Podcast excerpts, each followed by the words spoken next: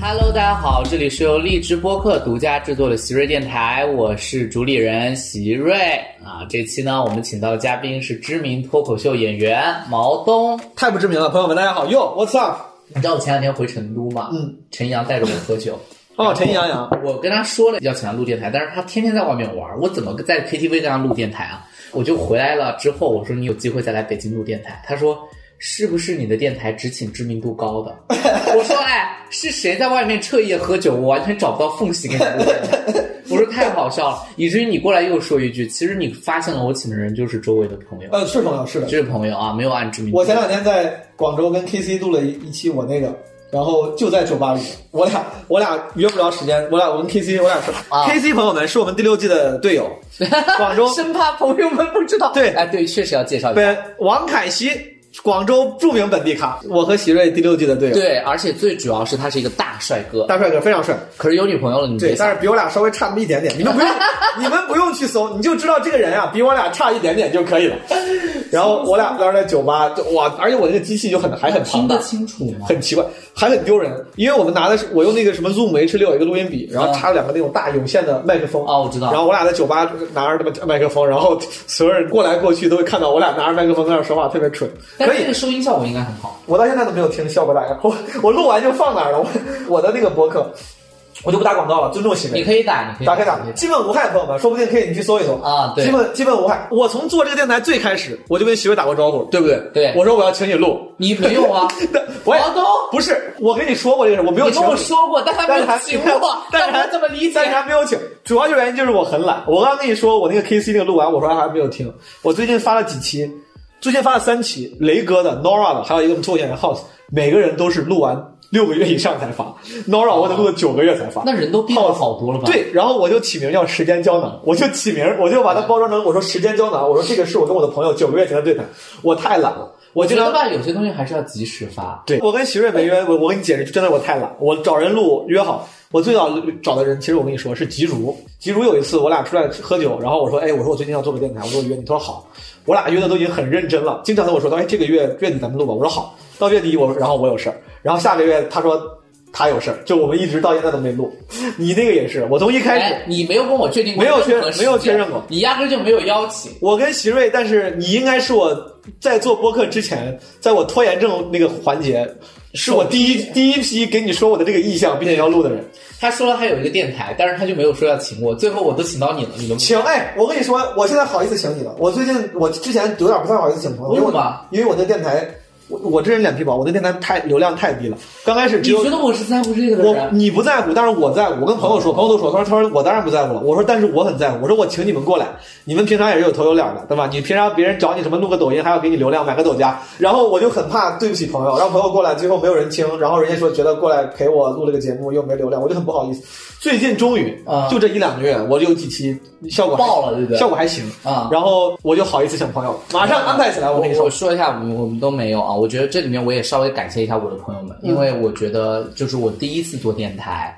然后呢，我觉得就是大家过来，我觉得就是很真诚，而当且然确实，呃，我这个数据，呃，虽然说现在在站内还是比较好，肯定是但好嗯当时，但是当时确实没预料到有这么好。我觉得不管是包括像高明你说的大王如今，是是还是说我们自己的朋友小雨什么过来之后都没有说过。就是后续的曝光或者什么事情，是大家应该我不觉得在这个乎非常非常感动。我不觉在得乎这这也体现出我们奇葩说的人还是非常 real。体体现在我们也不红， 无所谓，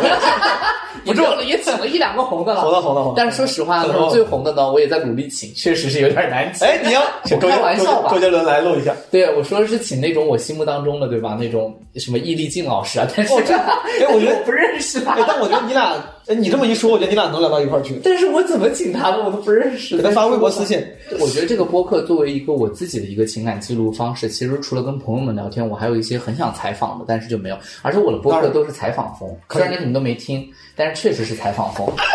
我错了，我 没事儿，没人不听也正我常。我不是，我确实不太听忙了，我不你听太，忙我不听播客。我自己做播客的第一期，我跟齐瑞交流啊，嗯，我当时做的时候那段时间状态不好，我是希望有一个东西你自己能说说话，其实是一个自我书写。，对嗯，然后但我自己当时第一期我就说，我说其实我完全不是播客的标准听众，因为播客它主要提供的是陪伴感嘛。对，但我这个人非常不需要陪伴，所以说我就不太听，哦，是我的问题。就是嗯我们单立，好了好了好了，我们单立人做了很多你怎么播客节现目在还这么小心翼翼？红了之后还这么小心翼我翼？一直都是这种性格，我非常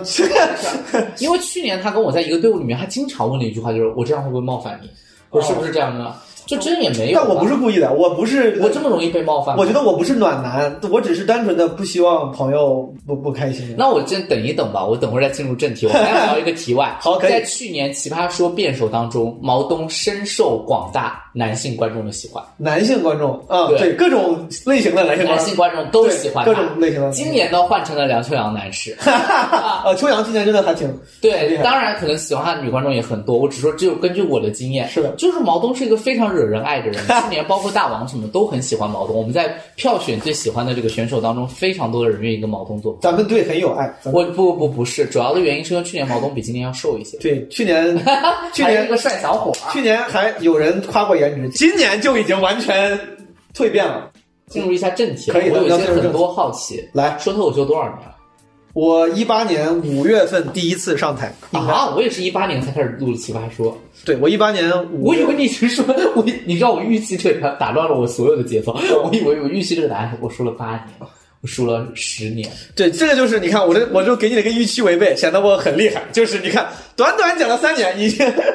那你很优秀，在你们那个行业讲三年，能有你现在这个成就应该很少哎。没有没有没有据我所知哦，没有没有，大家都还挺优秀的。但是我确实，我现在尤其优秀。现在三年的时候说就没啥了。我第一年和第二年的时候，那个时候你说优秀，显得至少看起来还像那回事儿。因为确实第一年刚上台的时候，就拿了几个什么比赛的奖，别人说哇你好厉害，才讲了一两个月。然后第二年讲的还不到一年半的时候，不是上奇葩说嘛，就对我来说已经是个很大很大的认可了。因为当时当然了，当时很多就是脱口秀演员同行朋友，大家也会去尝试像类似这样的线上节目。但我当时就很幸运能进，就那个时候你让我装一下，我觉得还是有这个标签可以装的啊。现在大家大家新人厉害的太多了，怎么越说越？越你像子自银信了不是？你看子银也是很优子，英说了多少年啊？很新很新，他也是才讲啊，他才讲了啊，子银才讲一年吧，应该是我我感的觉。天呐，幸好，因为子英我也约他，但是他一直在，也是在外面说脱口秀，这个对我们等会儿再来聊。对，然后我就觉得，哦，幸好辩论界没有这些打一年就打得如此厉害的对辩，这个包括这两天我参加我们单立人的一个喜剧比赛，哦，我知道，最近单立人在弄，单立人是毛东现在的公司啊对，就这两天弄这个有个喜剧比赛，比赛对，有个喜剧大赛，大家可以关注，我也看了，大家可以参与。对这个比赛，我就发现好多新人，就刚讲了一两，就这个这一行真的跟年限没关系，有可能你讲了三五年，但这个新人人家就是，比如说有天赋，或者他性格上就是适合干这一行，讲了一个月，哇，特别优秀。你认可这个行业天赋比努力重要吗？我跟朋友聊过这个问题，就是首先嗯，就是认可天赋不比努力努力重要，这个前提是在问为什么之前先问有没有嘛。我之前一度怀疑过，到底存不存在天赋这个东西。嗯，我一直觉得这个在做任何一件事情，别人眼中的天赋其实是某种程度的提前努力。比如说，当我入行的时候，别人说哇，你好厉害，天赋异禀，啊，但有可能是因为你之前正好你积攒的那些技能点恰好适合这个是行业，对对应上了，对只是你没有单独从事这项行业。对，很有可能这个天赋只是你之前恰好努力的方向对了。所以说，就首先这个我之前疑惑过，但如果你要是咱们简而言之的话，是的，我认为在尤 其在在艺术创作这个领域，我一直这么认为，对吧天赋还是辩论挺也重要是，的。是的，嗯，天咱赋们 都还行，咱们我知道，我知啊道，我就我知道，我理解啊。所以你，哦，我比较好奇，这两位观众朋友可能对你不熟悉。对其实是接触脱口秀比较晚。你之前在干什么？那我就简单介绍一下我的职业你经历。介绍一下吧。对对对，我知道他们对我其实我算脱口秀界虽然入行晚，但年纪也不小了，我是个八零后朋友们。然后对，但这一点大家可能会觉得看不出来。对我八零后，然后我之前呢，呃，本科在呃美国上的学，对我上完之后呢，一度可能要留在那边，因为当时学的是金融，我当时学的金融跟会计。所以你两个第一份，两个专业工作是什么？我第一份工作，哎，这个我第我我在毕业前所有的实习都是在基金和什么四大和。所以是一个标准的非常精英式的呃，金融部。我我我之前真的我会好意思这么承认，是的，我是我的确是一个非常因标为准你的这个教育是这个专业方向还不错的学校，毕业之后顺理成章，甚至能在美国找到一份工作。对而且你是在美国工作过的，我在美国在纽约做记者，那个时做候财经记者。做财经记者，嗯，然后在做财经记者之前，就是当时是纠结了很久，拒了一个就是呃基金和一个四大 PWC 普华永道的 offer，天去哪！了。当时我我跟说你说你。太优秀了，我跟你说，四大当时在美国，我知道其实四大现在国内已经不是顶级那种大家的追，但是在追当捧时啊，嗯在当时在美国还可以，因为你像四大在美国就属于还是留学生比较青睐的一冲冲个一个行业啊。公司，然后但其实现在在国内也是，虽还然是哦我了解说起薪不高，但是发展前景还不错，或者把它当个跳板。是我们很多财啊经金融圈的人，大家会半开玩笑、半戏谑的说，说这个公司就是这个四大已经性价比不够高了，因为太累了嘛。啊、现在太累了，对，嗯对起薪又不高。现在有很多包括互联网巨头崛起，很多人都想去互联哦网。但你当时是为什么会选择财经记者？当时就是记者我在毕业前做了三份在金融公司的实习，嗯，基本上把所有金融跟财经的领域试了一遍。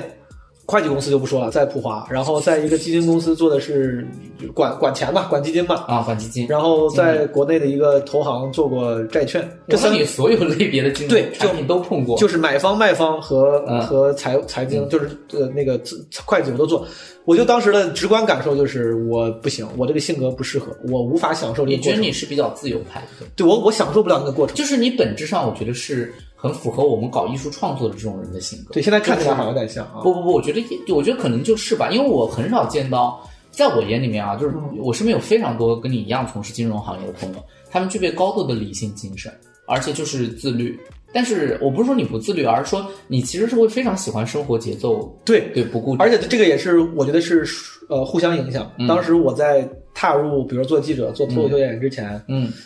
就很自律，很上进。这就是为啥我好意思承认，当时就是很精英。我当时身边所有的，我我在什么学校里面就是一个所谓的金融。那个什么精英俱乐部那种感觉，我们学校公立学校五万多人，每年只招三十个人进去，然后所有的活人，动力也太优秀了吧，所有的人都去了投行，只有我一个人傻呵呵的，最后跑到了当记对者。对对，就是我当时就觉得我就是按照精英那个路线努力的，我觉得我行，穿着西装天出去跟人打招呼，然后 big smile firm handshake，然后努力。呃，自律上进，每天把那个时间表，每天那个小本上是按小时、按半个小时算的，就是一定要去晚上学习学到一两点，再开车回家，从图书馆，所有的一切，我觉得我应该是进到投行里面赚大钱，然后买房子的。对，我懂。 直到当时就是实习完之后，我瞬间觉得这三个领域我都不享受。然后那一瞬间，而且当时有点是因为有点膨胀，嗯那个膨胀就觉得，哎呀，我说我这这几个公，想挣钱非常容易。对我说这公司，你看我说去就去了，这 offer 说给就给了，我说那我不如先试试别的我喜欢的吧。我当时想的是，如果因我为你的面试过程很顺利。对我当时想，如果我试别的不行，大不了我再回来。反正你看你现在给我 offer 了，我把你拒了，说明我有这个能力。我当时想太简单了， 其实后来发现，真的你想再回来的时候，可回能不去了对也不也不一定别人也不一定回别人也不一定给你这个机会。但当时就是很那段时间还是挺自信的，觉得我就那我就拒了，我去纽约飘一飘。但是我有个好奇，你为什么会选择财经记者这个行业？当时去纽约做财经记者，就是我觉得这个是不是我提前想好的？嗯，但应该也是冥冥之中就是有所暗示嗯，嗯啊因为我过去之后，我是先拒了 offer，去了纽约，没有任何 backup offer，就是在那没边有没有下家。没有下家，嗯，在那边没有下家，然后过去之后硬找，然后找了一些工作，我就发现自己潜意识里面是有一些偏好的，找了一些跟金融和呃 accounting 和会计相关的工作，我还是拿哪怕拿到 offer，我还是觉得嗯再看看吧。直到我看到财经记者的工作，当时是国内的一个媒体新浪财经，哦，在纽约招，我当时就觉得，我都我也不知道为啥，我就特别想进，我特别想去。就是那个时候，我本来没想好我一定要做记者，但当我看到这个这个工作职位的时候，那个那个工作职务介绍的被时介候绍的时候，对 JD，我就特别感兴趣，给他们微博发私信，然后他们当时微博上招的嘛，因 嗯为新浪和微博是一家嘛联，系了发邮件没人回我，后来我才知道，其实当时已经招好了，已经招到人了，但啊，我当时就是特别的坚想定，要我在 LinkedIn 上给那个负责人发私信，发了一封又一封，最后他可能看我比较坚定，他给我布置了一个像什么 FBI 一样的那种任务，说如果 如果你想来的话，这样，他说下周在纽约会有一个港交所主席李小加的内部讲话，不知道时间，不知道地点，不知道怎么去，你自己想办法进去。听完写篇报道出来，如果你能写出来，咱们再聊。我当时想，我说哇，就感觉很有挑战性。我真的网网上搜不到，这是个内部讲话。天哪网上根本就搜不到这个事儿的任何信息。哎，你怎么做的？我好奇。我后来就问了很多朋友，因为他搜不到那个那个对讲话，然后对我就想，因为在纽约，以我的行业经验，通常来说应该是高校请的，比如说商学院内部请的，对，我就找了 NYU 什么哥伦比亚大学的朋友，就去商学院那些朋友去问问大厅。查学校内部信息。后来查了查，发现果然是哥大商学院内部的一个讲座，哇，你好聪明啊！嗯对，，然后在某一个地方你没有哥大学生证还进不去，我就借了张学生证，然后混进去。借了张，我当时好像也费了点功夫，我忘了，反正费了借了张学生证，问好了时间，当时混进去。看完之后那个讲座，正好我就看见那个当时那个负责人，嗯我跟他打招呼，我说你好，我说我就是那个毛总。他说啊，他说你真的来了，我说对。然后他说他说天哎哪呀，他说你长得比照片上好看。我我觉得 主要当主年要，确实是好看，我跟你说主要可能是因为这个，所以她是女女负责是人，个女士女生。哦他当时说完之后，他说你回去写吧，然后我回去写，写完之后呢，最后也没有发。但是他跟我说，他说这个没有发是说编辑那边是因为反正别的原因吧，是讲那些东西的原因。嗯他说你写的挺好，他说那你就来吧，然后才开始干了一你年。干了多久？干了一年吧，从一四年初到一五年初，那一年你快乐吗？你他觉得太开心了。所以你是确实是觉得那份工作是对，我觉得得这个冥冥之中，虽然我一开始没想清楚，但是我之所以选择这个工作，就是因为我觉得可能还是就是喜欢创作。我的职业路径是明显是从金融一点一点默默的就往偏创作往创作和方向上变，确实新闻是一个可以对自由撰稿的事对就是行你业像财经记者，就属于是一半儿跟我的专业有关系，一半儿是我的创作热情。啊，而且它的时间更灵活，有对随机性，有可以去没错见到新鲜东西的可能。你像到现在就完全偏到创作嘛，就是搞脱口秀哎工作，，你当时干了一年之后是什么契机？你没干了？我记得那个时候你回国了是吗？干了一年。最直接的原因是我应该怎么说？最直接两个原因，第一是不赚钱，财经记者也不赚钱吗？我觉我甚至觉得有时候可能是不是国内记者更赚钱一点，因为国内呢这个。嗯，还会有一些，比如什么车马费这样的啊东西，有一些辛苦费会 打，会稍微嗯，是的，甚至你在新闻界做得好的话，可能会有一些隐性的福利和隐性的资嗯源可以帮你获取利益。对，在中国就是说你干得好了，还有人脉资源上的优势，对吧对，？那边就比较简单，但是那边的话比较简单，你这个人脉，而且你人生地不熟，你又是外地人，也对不好积攒，就拿工资，就是拿拿工资，嗯死工资，对，有还有一些呃采访，可能写专栏撰稿的稿费，但这个都很有很限。辛苦啊。当时我在那一年主要的生活费来源就是炒美股，幸亏当时运气好，我觉得都不是我投资技巧好，就是运气好，炒美股赚了不少，那个不少也只是 cover 住我的生活费吧。哇，我那我那一你年还是很厉害。哦我那一年的收益率应该是最高百分之八十，然后中间什么？最后平均是百分之五十的收益率，在已经算不错了，已经算不这错了哪里是不错啊！哇，对。这已经很高了，当时什么利率百分之八十，当时靠这个赚了赚了点钱，但后来都亏回去了。后来后来在阿里就是就阿里是上的发现收益你不挣钱，没有办法撑住自己。呃，这个是一个原因，另外一个是刚开始做那个记者，呃，真的特别满足虚荣心和呃你对世界好奇心的渴望。因为我在纽约做记者那一年，一四年到一五年初嘛，是中国企业赴美上市最密集的一年。对，那一年我基本上就那一年看我自己负责了什么，就是参与了阿里、京东、什么迅雷、聚美优品所有这些公司的上市，然后你就有机会采访这些老总。当时而是你又对商业这一块儿还是你自己本专业的一对个东西。你那时候就感觉哇，好长见识啊！今天什么采访马云，明天晚上去什么聚美的什么 after party。我当时对我一个刚毕业的学生来说，实话说，我就觉得很满很满足学生当。然，当然，当然，当然。晚上去那个聚美优就品是有那 after，种宴晚宴啊、宴会啊、社交的那种感受。对你去那 after party，旁边坐的是徐小平、沈南鹏。过了一会儿，Google 的总裁 Eric Schmidt 什么，他们都说他哦，刚刚坐直升飞机降落在丽兹卡尔顿楼上，马上就来。我说这是什么生活？我说这也太爽了吧！但是你这个这种给你带来的虚荣心上的刺激，作为一个理智的人，你很快就会发现这个事情跟你没有关系。的确，你这么聪明，你会发现，哦这个就是是你身处的环境看似很繁荣，和你自己没有关系变强，其实不是一码事。所以说，当时我迅速就发现，就不能沉溺于这样的虚荣心里面。这里其实是可以跟大家分享这个建议的。很多是的年轻人，我举一个例子啊，当然不是说行业好和坏，是的，就我身边有很多年轻人，其实他非常喜欢去参与一些，呃，我觉得就是偏向于表面光鲜亮丽是的的工作，是但是他就觉得我每天你看我能见到嗯这个人，我能见到那个人，然后久而久之，其实他只是一个平台的搭建者，或者甚至只是一个对接者，没错，但是他会觉得，呃，我很厉害，我见到过这些人，我长了见识。是的其实那个那个是很虚虚的，就是就是给听众朋友们一个建议。对，就我觉得朋友，就是年轻的朋友们，嗯就是当你你如果有类似这样的工作，能让你长见识，积累资源，当然 OK，但是你自己千万不要自己骗自己。我插一个故事，嗯，我今年不是面试嘛，嗯我到了一家教育企业的时候，他们曾经给我想转岗成一个 offer，就是想让我去共建一个教育性的平台，嗯，然后呃这样的话，我能认识基本上国内所有教育界的大佬级别的人，那很厉害。然后帮助他们做好这个平台的交流工作。嗯就是可能是一个平台的呃主持或者是一个组，就是一个协协调者。明白，但我最后还是拒绝了，嗯，因为我感觉是我把他们的联系方式都拿到了，对，然后我帮他们搞了一场又一场的活动，我嗯帮他们共建了，我掌握了这个行业的资讯，可是我在哪呢？我觉得我我我觉得我需要成长，我不需要一来就感觉好像跟大家就是你说的那种状态。我今天见到的是哪个教育界，我们这边也不点名啊，就是说是的哪个大佬，明天见哪个大佬，是的我觉得那个情况不是你真实的。是的，你你这个就是明显你想的很清楚嘛。嗯当时我也是花了点时间，嗯然后我就也是发现这件，你参加那些论坛活动，你你去呃报道那些商业活动的时候，你就会发现有就有很多人他们就没想清楚，在场所有的事情就是跟人加微信换名片，对，然后可能回去之后觉得自己哇今天又认识了几个大佬，跟你有什么关系？其就是。实他们也不会认识你的对， 就是人们本质上还是说，我觉得在尤其在职场世界里面，还是需求性的存在。是的，是我需要你，你才会在我的名录里面。我不需要你那一张微信的名片也没有。对所以我这里我这里也可以说句实话，就是我在外面，我不知道你会怎么样。啊嗯，你到奇葩说之后，有人会经常要来加你的微信吗？我我在因为我在奇葩说上不红，实话实说，我平常收到陌生人的加我微信的需求，大多来自于呃脱口秀观众。实话实说，哦哦倒倒你加吗不倒不是奇葩说粉丝。你给 吗？我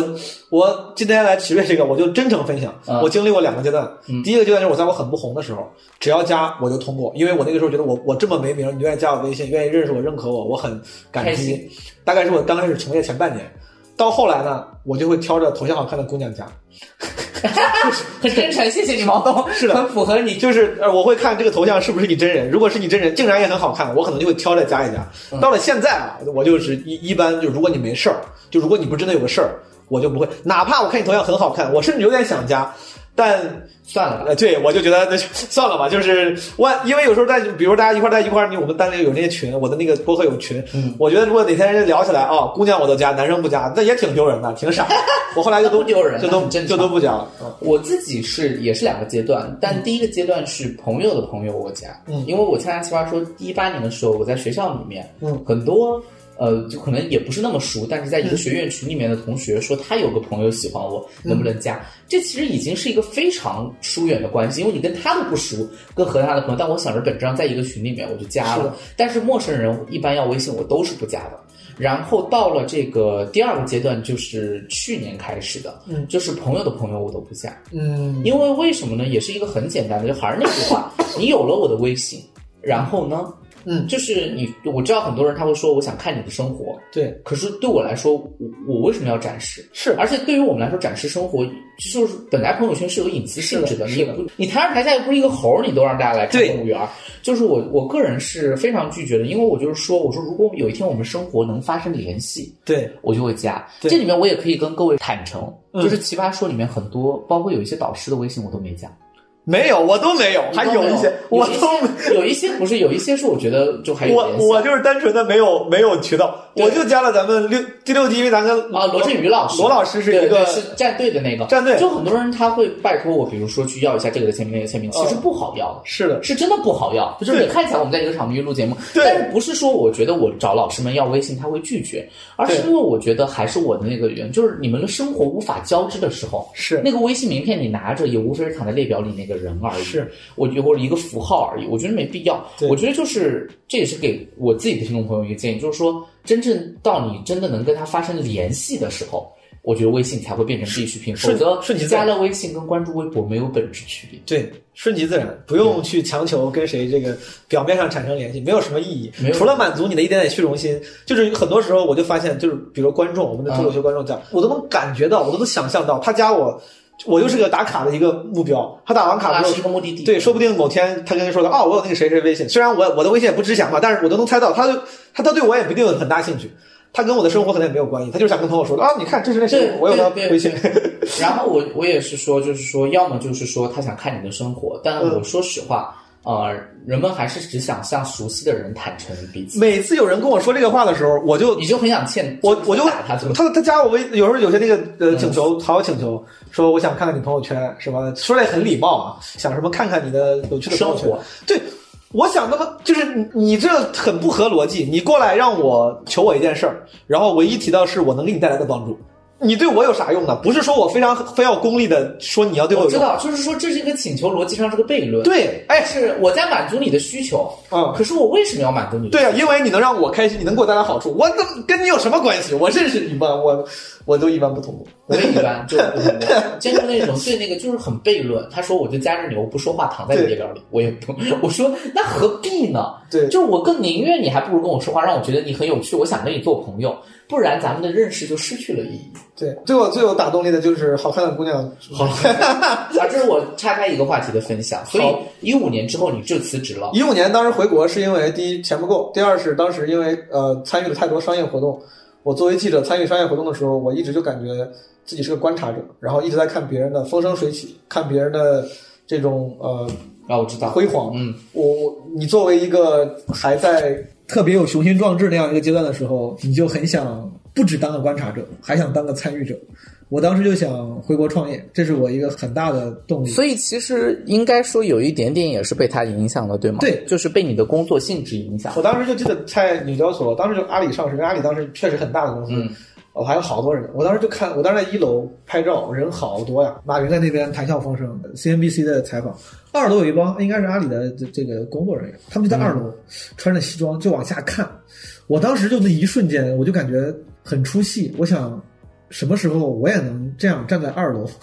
俯视众生？这个“俯视众生”这个词儿用的非常不对，它很有非极意味。但当时我真的就是觉得我，哎呀，这个你能成为其中一员，这个才有意思。我只是就是你，你看到别人成功的时候，你想摩拳擦掌，就是人在面对那个面前当然都要说，如果我试试呢，当然如果我能成吗？而且很渴望世俗意义上的成功。那个时候，嗯，所以你辞职回来了。所以说当时回来之后就特别想那回国是创业吗？做喜欢的创业项目。当时我在美国做记者的时候，就因为职业原因对定制西装这个领域产生了兴趣，所以说回来之后就做了这个创业项目，做了一个定制西装创业项目，做了从一五年到一八年吧，三年，三年，嗯，一成八果年之后如成果如 何？我那个公司这么说吧，在我离开之后蒸蒸日上，真我的假的？ 对啊，我公司本实话说啊，我们那公司本来就挺好。然后我后来出来之后，现在应该经常是天猫那男你装为什么产要品为什么要离开呢？你一手就是参与了创业，当然是元老级人物，是你现我在是还创有股份吗？ 呃有一点难怪日子过得不错 没。有没有，那钱上对我没啥帮助。当时当时是联合创始人加 CEO，那是那个时候的。然后你为什么要出来？也是因为想要创作，觉得那个生活那个时候，嗯，又是年轻了一把。根本原因对根本原因还是因为自己想折腾。我干了两年多，在当时公司其实呃成长速度，现在回头看已经不错了，但当时我可能太好高骛远了，我觉得公司的成长速度没有达到我的想象。然后呢，而且我们合伙人有好几个，五个人，呃，公司的发展方向是共同意志决定嘛。其实当时的共同意志决定的是要做线上，做天猫。但当时如果是按这个方向走的话，跟我个人的意志不是完全相你符。想做什么？我当时觉得做天猫不够酷，其要实做高级定制吗？我当时倒不是想做高级，我当时觉得可以更互联网化，更天猫还不互联网化，天猫是一个传统行业的销售渠道的创新。懂了，就是它没有变革它的销售模我式，还是在卖衣服，它只是用了互联网媒介。我还是在卖衣服。好，天猫打钱， 嗯但当时我我自己就觉得我，我当时想，我说我回国，我投行不干，我什么记者不干，我回来给个天猫店干活，那我找个什么天猫店不行？我当时想，真的，我当时就是这种感觉。我当时觉得我去什么天猫店不不行呀，我这那个时候自己也还是有一点梦想在的啊。当时也是很天真，我当时以为回来创业应该做的是类似于，当时我回来的时候 O to O 很火嘛，啊，当时那几我当时回来那讲就是什么滴滴、快滴，呃，饿了么、呃，对整个互联网的那个生活方式变革了大摩潮，摩拜对之类对的对对对，哦当时就是觉得应该做那种明星产业，然后明星投资人投，然后被大家所谈论上市。我知道我我也没有那么天真说很快就会发生，但你希望的是这样你的。想找到一个就是改变现有的方式的颠覆行业传统的一个切入点，当时天真的想做一个更大的东西，然后就觉得其实现在后来的联合意志跟你不符，对，但当时意识到我们的公司也不得不，当时也不是怨他们的意志，当时可能为了公司能活下去，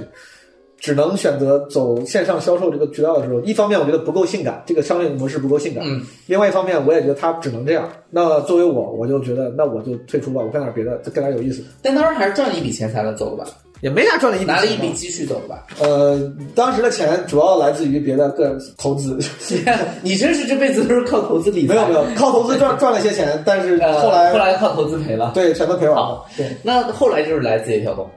对咱们现在是一家公司，是的，是的，我跟齐飞现在是同事，后来就就是是来了，那干那是多少年的事情？一八年一八年底，啊，所以就是我读硕士，对我当时大一见你的时对候，你你就是在自己我一八年其实是当时无业，就是出来之后天天无业讲脱口秀，因为无业所以才讲脱口秀，讲了脱口秀之后才来了北京参加比赛，所以你不是之前就对脱口秀有兴趣，不是是因为无业，然是后的在谁的有朋友影响吗？还是没有？，因为无那业你是怎么找到的？因为无业，在家状态极其的颓废，在颓废在家待着不出门，一天只吃一顿饭的这个过程中，无意中，因为那时候你没事儿干，在家天天憋着不出门，状态很差，看了很多美剧、电影、脱口秀专场。对，就灵感爆棚，表达欲爆棚。呃，我是当时不是因为表达欲，当时是因为看了那些专场，觉得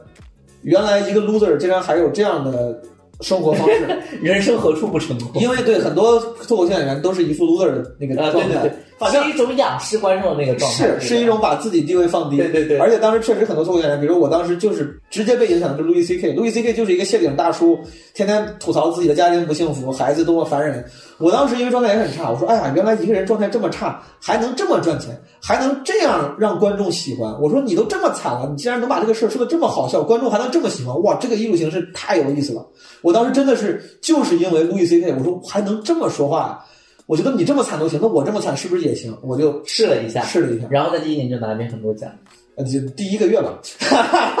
哇凡尔赛了一把，没哇有，哦！也没有一年，就是上台之后一一个半月内，可能参加两个比赛，拿了两个冠军，然后坚定了当。时在北京地区应该获得不小的关注吧，亲爱的，当时还行，当时刚上台的时候，就是你像现在我天赋异禀啊！我的公司单立人和当时另外一个友商效果也都给出了邀邀请约。当时就是因为自己这份工作，让我想了，因为想到哦自，己因为你来北京，所以你对因为效果在上海，一个在然后选择了单立人。啊，当然也有单立人，就是当时我跟这些朋友都处得很不错的原因。但是实实话实说，地理的原因是也是很大一部分原因。我懂了，我当时要是回上海的话，很有可能单立人在上海没有任何的那个分布，有可能我要真的回上海，那就可能就签效果了。嗯，对啊，当时就是这样也有可能。啊。但是你的工作在北京，当时就是因为我决定接了这个北京的这个字节的 offer，我才觉得那就签单立人吧。就这么就在北京一待待了三年，没想到我完全没想到会在北京待三年。我本来以为就是就是来北京参加个比赛，演几个月出就回去了。结果没有我到想到后来就命运决定在北京。是的，我直到现在，我还有一半的家当还在上海，都还在上海的那我想问一下仓库里放。后来看着效果有那么多节目，心里面我痒。哦没有，这完全没有，